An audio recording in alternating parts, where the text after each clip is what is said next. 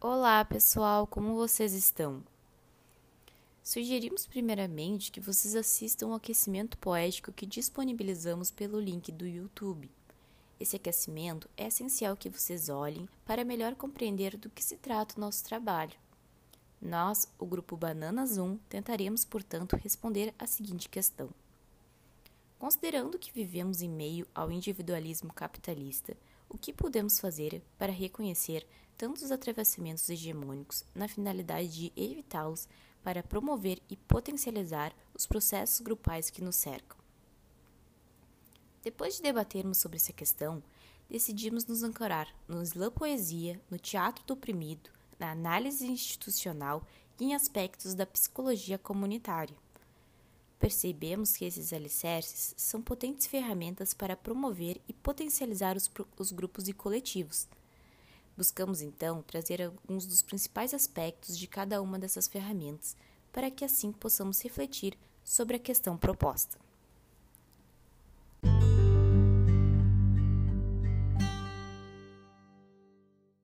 o vídeo de aquecimento poético nos apresenta o slam, que são competições ou batalhas de poesia que dão voz aos sujeitos da periferia. Nessas performances, os sujeitos podem expressar sobre as adversidades do seu cotidiano, abordando temas como racismo, a violência, drogas, machismo e sexismo, sempre de teor crítico e político. E como ressaltado anteriormente, o slam poetry é uma modalidade competitiva. As regras normalmente envolvem um limite de 3 minutos para a apresentação de cada artista, com a utilização de textos autorais e a proibição do uso de qualquer acessório ou equipamento. Os jurados são membros da plateia, selecionados pouco antes do início do evento. O público é incentivado a se manifestar perante as performances e aplaudir ou vaiar as notas dos jurados de acordo com sua concordância ou discordância. Assim, a interatividade é outro fator central. Os slams são eventos agregadores, locais de interação, nos quais a poesia não se define ou é julgada pelos padrões impostos por uma elite. Tão importantes qualquer, quanto qualquer outro elemento são as relações que se criam e se fortalecem nesses eventos. Daí o potencial do slam poetry de instituir ao seu redor ou ser em si uma comunidade. O slam busca descortinar as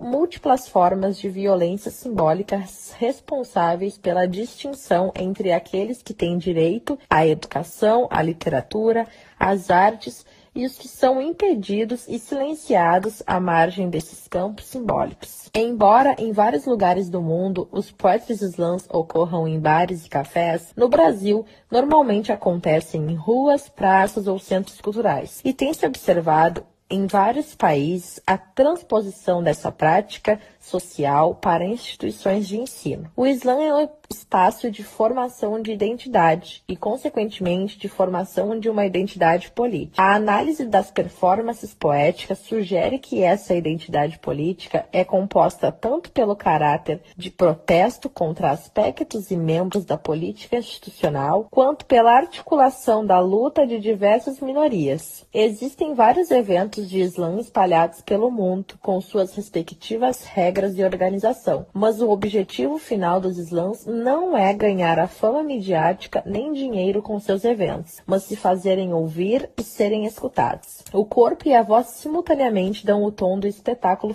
performático. Alguns poetas declamam no palco, alternando ou não o uso do microfone.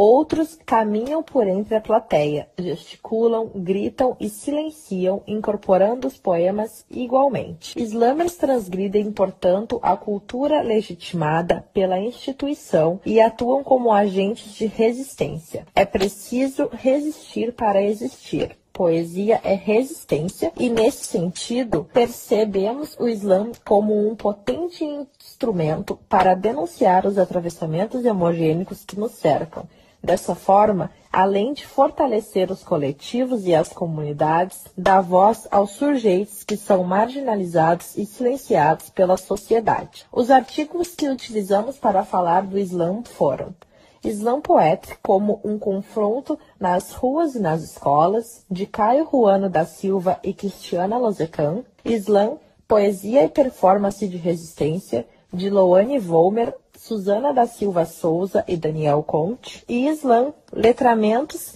Literários de Resistência no Mundo Contemporâneo, de Cíntia Agra de Brito Neves.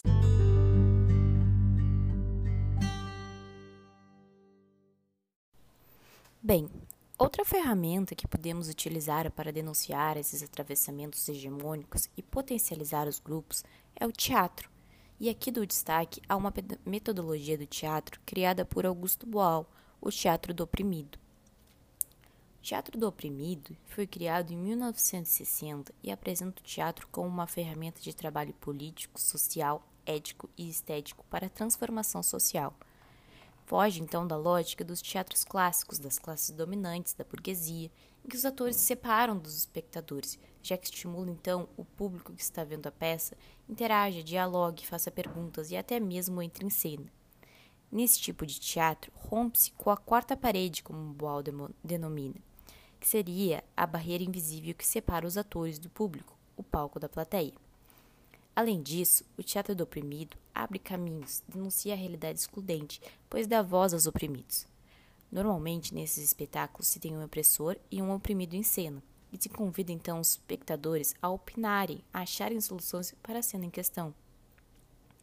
A propor ao espectador que entre em cena para transformar o mundo do teatro através de uma ação dramática, qualquer que seja essa ação, Boas vislumbra que esse sujeito seja capaz também de transformar a sua própria vida e, consequentemente, o mundo à sua volta. Segundo Boal, o teatro do oprimido é um ensaio para a revolução, já que luta contra a opressão e pelos oprimidos, é um ensaio para que se abra possibilidades de democratização dos coletivos, para que exploremos situações de opressão e valorizemos a capacidade criadora e criativa dos sujeitos, inventando novos mundos, potencializando e ativando novos modos de viver. É um movimento de resistência, de libertação, pois a ação dramática que acontecerá no espetáculo esclarece muito a ação real, as realidades que nos são impostas, escancar nossas posições sociais, nossos comportamentos, como agimos diante das situações da vida. Denuncia as ideologias dominantes, as instituições em que estamos implicados e as culturas pré-estabelecidas. Algumas técnicas utilizadas por Boal são teatro-imagem, teatro-jornal, teatro invisível, teatro-fórum, teatro legislativo, enfim, são várias. Tem um documentário no YouTube que se chama Teatro do Oprimido, Augusto Boal e tem o livro Teatro do Oprimido e Outras Poéticas Políticas, que ele apresenta então as técnicas, os ensaios e a política que há dentro desse tipo de teatro. O teatro do oprimido com certeza fortalece muitos os coletivos, já que propõe transformar a realidade. Transformar a realidade só é possível se estamos em massa, certo? Unidos como grupos, como coletivos. Não tem como denunciar as realidades sozinho.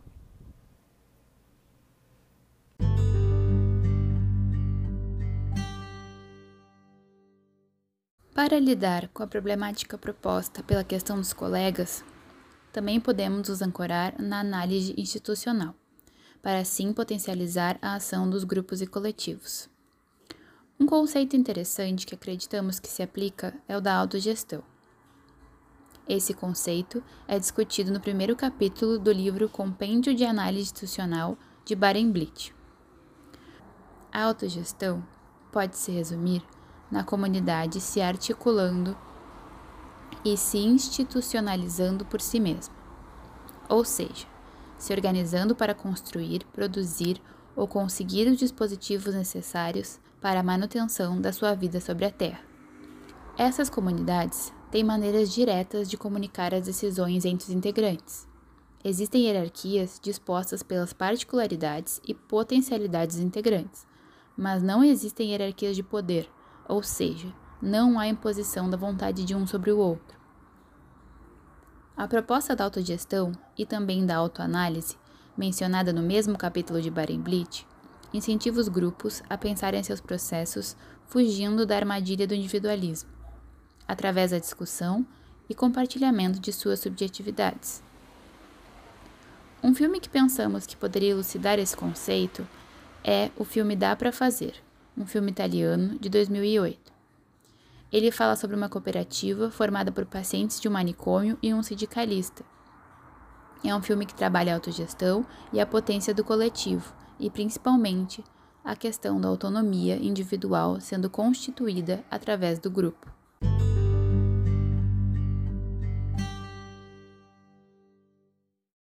Para finalizar, pensando quão importante é a atuação do psicólogo na sociedade, podemos destacar a psicologia comunitária como um alicerce na promoção e potencialização dos grupos e coletivos.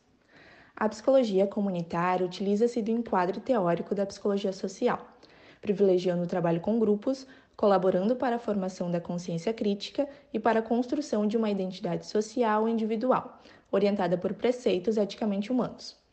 O trabalho do psicólogo comunitário se distancia do que é apresentado como psicologia tradicional, ou seja, uma psicologia clínica que se limita à dimensão individual.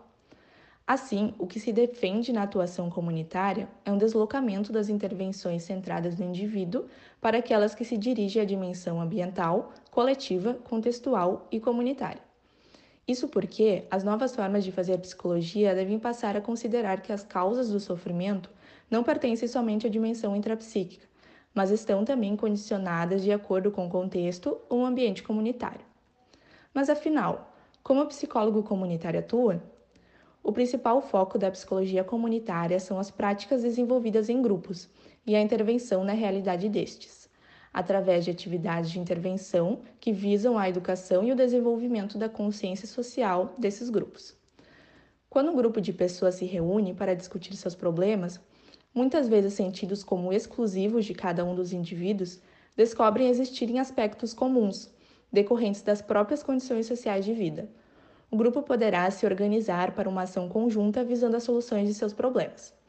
E aquelas necessidades que sozinhas eles não podiam satisfazer passam a ser resolvidas pela cooperação entre eles. O cotidiano tem apresentado inúmeros exemplos desses processos, desde grupos de mães organizando e mantendo creches para seus filhos, multirões entre moradores de um bairro para construção de locais, moradias, até organizações de grupos para reivindicar água, luz, esgoto e etc. O trabalho em comunidade é bastante complexo. O psicólogo que deseja trabalhar nesse campo enfrentará alguns desafios. Dentre estes, necessita se despir do pensamento que já sabe tudo. A comunidade já possui um saber próprio, que não é necessariamente um saber científico, contudo, não deixa de ser um saber. E é a partir deste saber comunitário que as intervenções se iniciam. O psicólogo não fica em uma posição de ajudador da comunidade, pelo contrário, ele auxilia a comunidade a identificar seus problemas e solucioná-los. Por isso, trabalha em grupo. Para falar sobre esse alicerce, utilizamos os artigos Psicologia Comunitária e os possíveis campos de atuação do psicólogo, do psicólogo de Grigorioi e Oliveira, Análise Histórica da Psicologia Social Comunitária no Brasil, de Gonçalves e Portugal, e a importância da psicologia social comunitária para o desenvolvimento sustentável de Maciel e Alves.